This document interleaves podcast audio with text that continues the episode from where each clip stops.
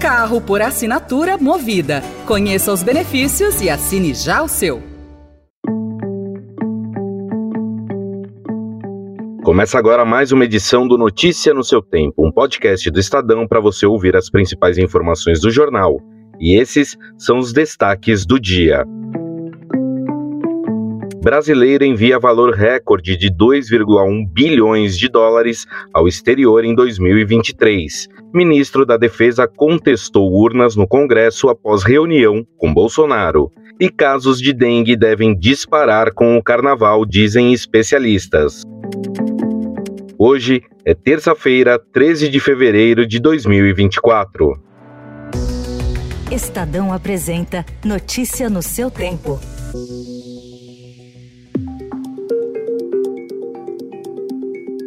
Os brasileiros enviaram mais dinheiro ao exterior em 2023, superando o patamar das remessas do período pré-pandemia. De acordo com dados do Banco Central, o volume subiu no ano passado e chegou a 2,1 bilhões de dólares, o maior da série histórica. Os Estados Unidos continuam sendo o principal destino do capital remetido ao exterior pelos brasileiros, tendo recebido 487 milhões de dólares. Portugal e Reino Unido completam o topo do ranking de países que mais receberam recursos de brasileiros em 2023. Segundo especialistas, entre os motivos das transferências de pessoas físicas para outros países são a busca de proteção do capital contra incertezas no cenário político-econômico nacional, gastos com turismo e educação, investimentos, mudança de país e transferências de valores para parentes que moram no exterior.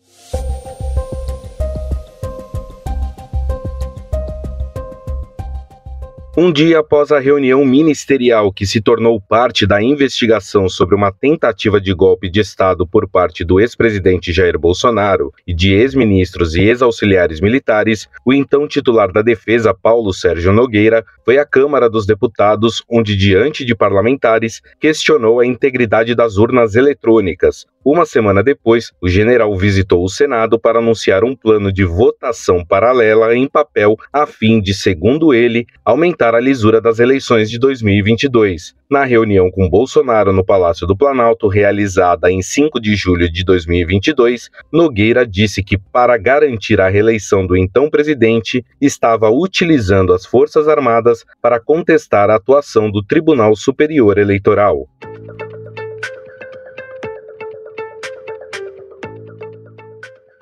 Os militares israelenses resgataram dois reféns na madrugada de ontem sob a cobertura de ataques aéreos mortais na cidade de Rafah, no sul de Gaza, desencadeando uma onda de esperança em Israel e de pavor entre os 1 milhão e 400 mil palestinos que buscam refúgio na região. O Ministério da Saúde local, controlado pelo Hamas, disse que 67 palestinos morreram nos bombardeios. Os dois reféns, Fernando Simon Merman, de 60 anos, e Luiz Har, de 70, ambos com dupla cidadania argentina e israelense, foram sequestrados durante o ataque de 7 de outubro. Eles foram levados com três parentes do sexo feminino que foram libertados durante um cessar-fogo no fim de novembro.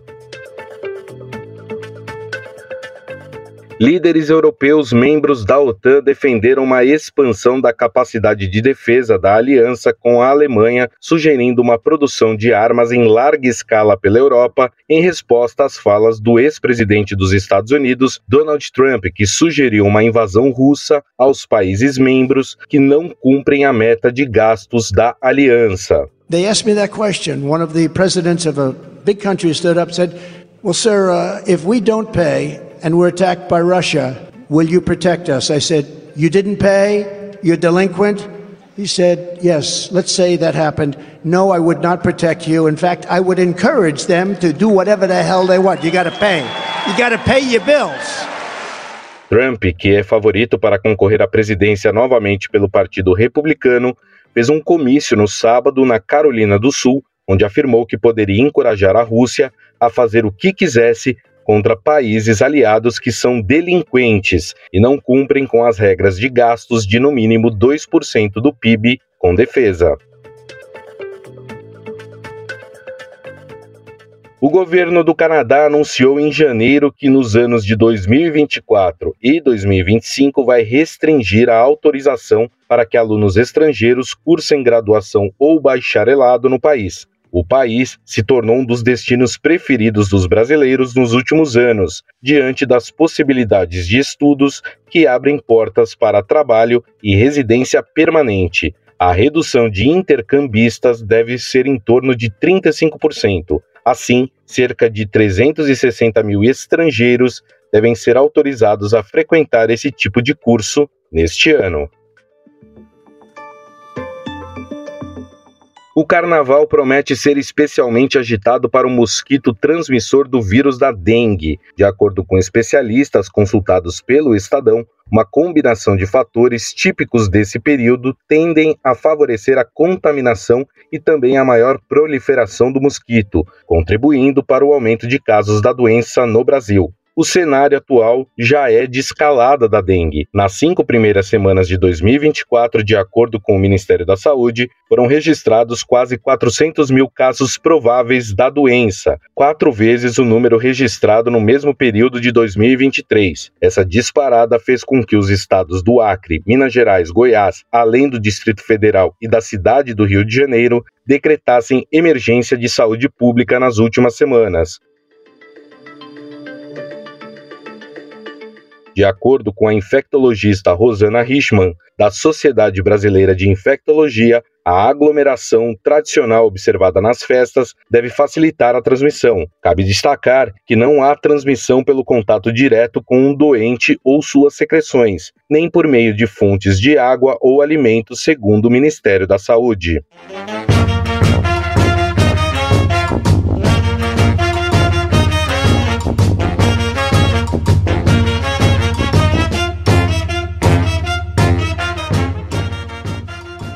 Carnaval começou cedo para os foliões de São Paulo ontem. Desde as 8 horas da manhã, cerca de 40 mil pessoas já se reuniam na região da Santa Cecília para prestigiar o tradicional bloco espetacular Charanga do França. O evento, idealizado pelo músico Tiago França, consagrou-se em 2015 por seu formato raiz, com uma banda de músicos no chão sem trio elétrico. Para um músico, o diferencial do bloco é justamente o seu formato. O Charanga do França arrastou a multidão pelas ruas Barão de Tatuí e Jaguaribe, seguindo até o Largo de Santa Cecília.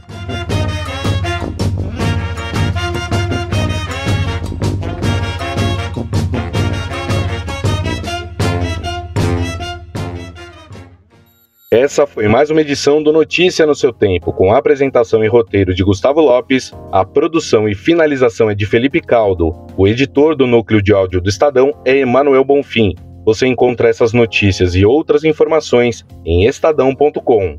Um abraço e até mais. Você ouviu Notícia no seu tempo. Carro por assinatura movida. Conheça os benefícios e assine já o seu.